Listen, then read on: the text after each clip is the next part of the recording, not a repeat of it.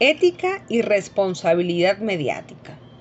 El trabajo del comunicador social, de las personas que se dedican a transmitir contenidos noticiosos, es esencialmente una labor social, una responsabilidad que se asume con la comunidad.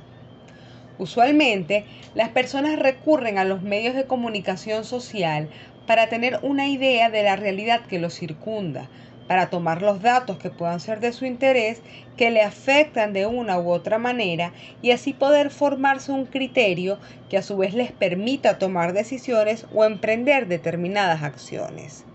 De allí la enorme responsabilidad ética y moral de los comunicadores sociales y de los medios de comunicación más aún, si consideramos que el receptor de una noticia, en primer lugar, suele asumirla como una verdad, entre comillas, y no como un ángulo de los hechos. Y segundo, que este receptor generalmente no busca la manera de confirmar la información o no tiene cómo hacerlo.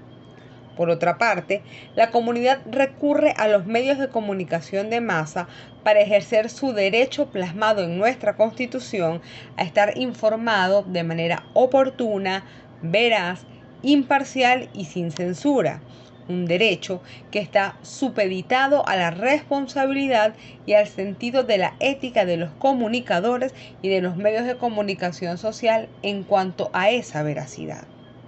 No obstante, es importante considerar el hecho de que muchos medios de comunicación social son también empresas y como tales tienen ciertos intereses mercantiles que en ocasiones pueden afectar o influir en su labor social de informar de manera oportuna, veraz, imparcial y sin censura.